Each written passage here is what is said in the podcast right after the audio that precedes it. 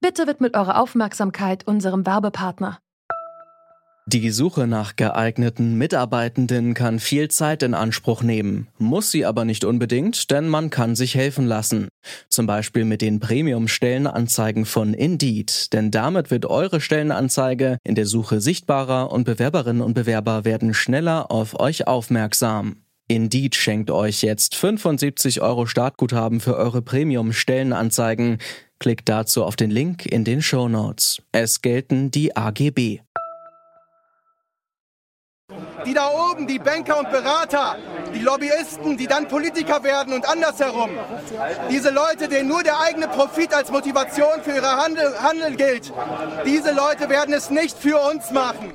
Das war ein Demonstrant auf einer sogenannten Hygienedemo vor der Volksbühne in Berlin.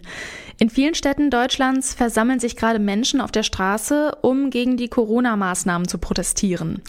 Einem politischen Lager klar zuordnen kann man sie aber nicht. Wir fragen uns deswegen heute, wer protestiert dort eigentlich und was eint diese Menschen? Mein Name ist Lara-Lena Götte. Heute ist der 7. Mai 2020. Hi.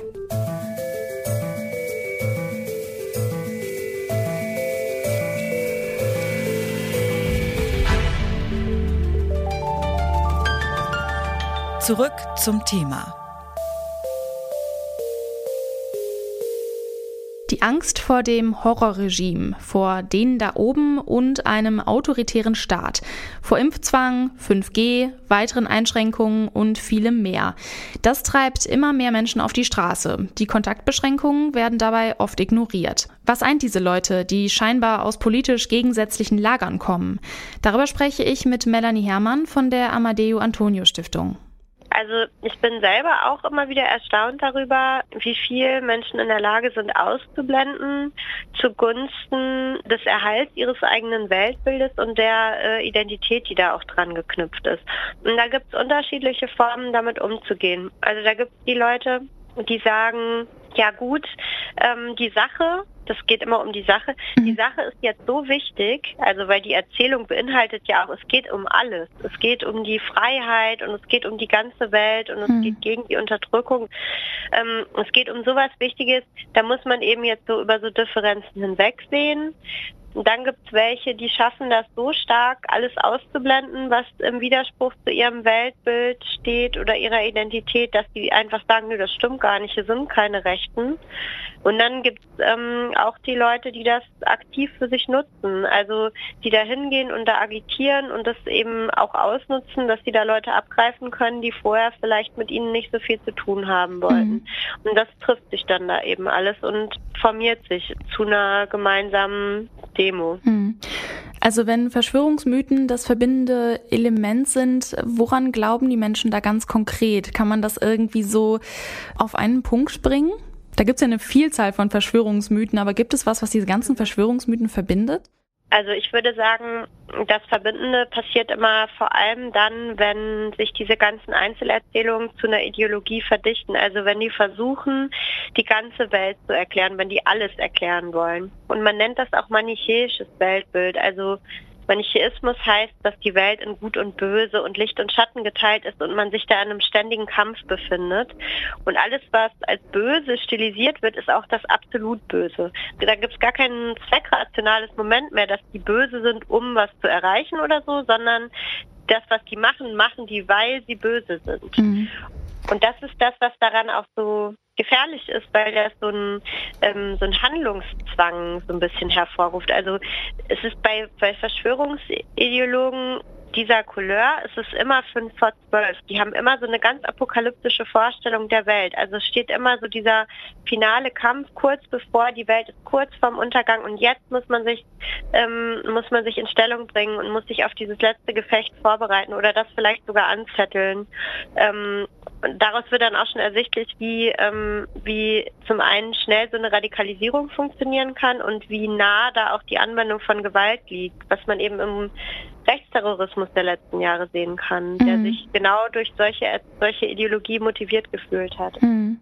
Was glauben Sie denn, wie weit wird das gehen? Müssen wir jetzt damit rechnen, dass selbst absurdeste Verschwörungsmythen bald im Bundestag diskutiert werden, jetzt mal ganz weit gedacht? Naja, also ich meine, dass auch in der gewählten und in der parlamentarischen Politik, nicht nur in Deutschland, Verschwörungsmythen jetzt nicht total fern sind. Das sehen wir ja leider. Mhm.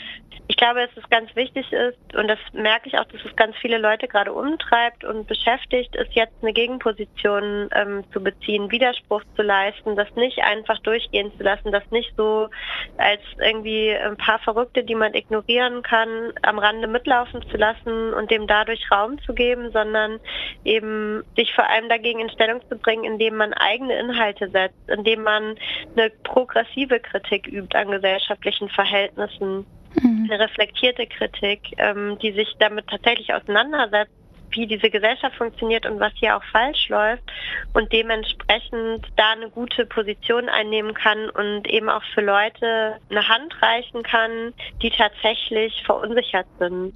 Wer sich hinter der Anti-Corona-Bewegung versteckt und weshalb diese Bewegung auch so gefährlich ist, darüber habe ich mit Melanie Herrmann von der Amadeo Antonio Stiftung gesprochen. Vielen Dank für das interessante Gespräch, Frau Herrmann. Danke auch. Über die sozialen Medien verbreiten sich Falschnachrichten und Verschwörungstheorien besonders schnell. Gleichgesinnte können sich hier in eigenen Gruppen vernetzen und ohne Widerrede ihr Weltbild pflegen. Doch wie lassen sich Falschinformationen aufspüren und dagegen vorgehen? Zu der Situation im Netz spreche ich mit der Journalistin und Faktencheckerin Caroline Schwarz.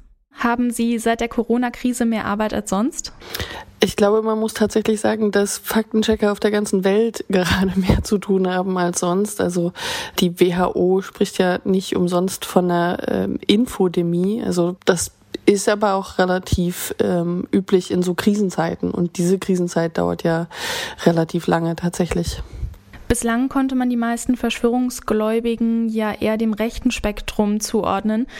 Bei den sogenannten Hygienedemos versammeln sich jetzt aber auch linke und andere Gruppen unter einem Banner. Wie gefährlich ist das denn jetzt für eine demokratisch verfasste Gesellschaft?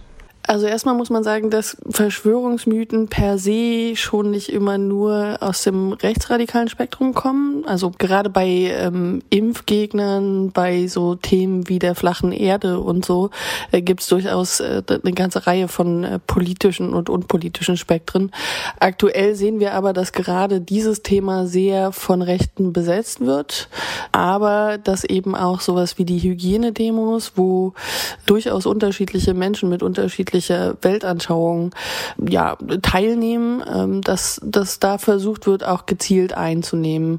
Inwiefern das gefährlich ist, muss man tatsächlich schauen. Es ist einerseits so, dass dort generell eine Ablehnung gegenüber äh, Maßnahmen der sozialen Distanzierung und so weiter herrscht. Andererseits gibt es auch noch reichlich Menschen, die sich vielleicht auch radikalisieren, nicht nur über die Demos, sondern auch über Dinge, die im Netz gerade ja auch vor allem passieren.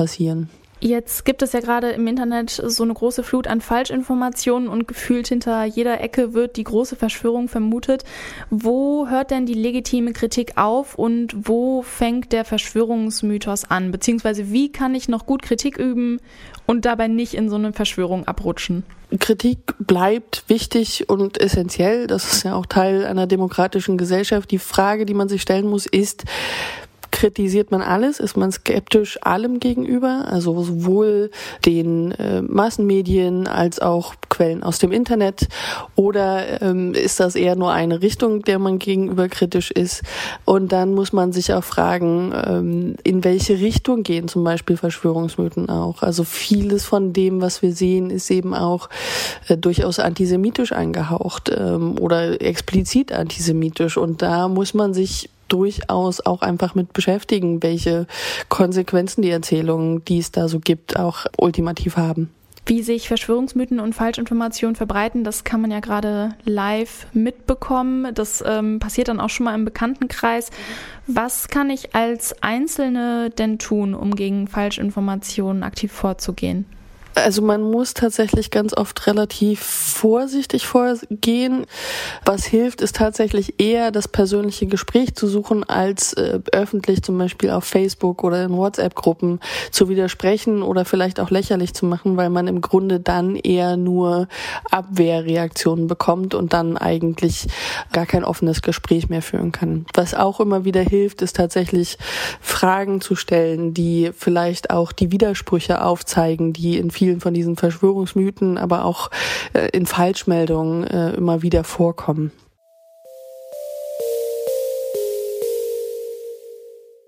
Die Einschränkungen von Grundrechten sollten immer kritisch betrachtet werden. Problematisch wird es, wenn die Kritik nicht mehr sachlich begründet ist und stattdessen Fehlinformationen und Verschwörungstheorien die Debatte prägen. In letzter Konsequenz können dann auch aus Worten Gewalt entstehen. Im Zusammenhang mit Demonstrationen gegen die Corona-Maßnahmen kam es bereits zu körperlichen Angriffen auf Journalisten und Journalistinnen. Das war's für heute bei Zurück zum Thema. Wenn ihr Fragen, Lob oder Kritik habt, dann schreibt uns gerne eine Mail an kontakt.detektor.fm. Ich bin Lara-Lena Götte. Wir hören uns morgen wieder. Ciao. Zurück zum Thema vom Podcast Radio Detektor FM.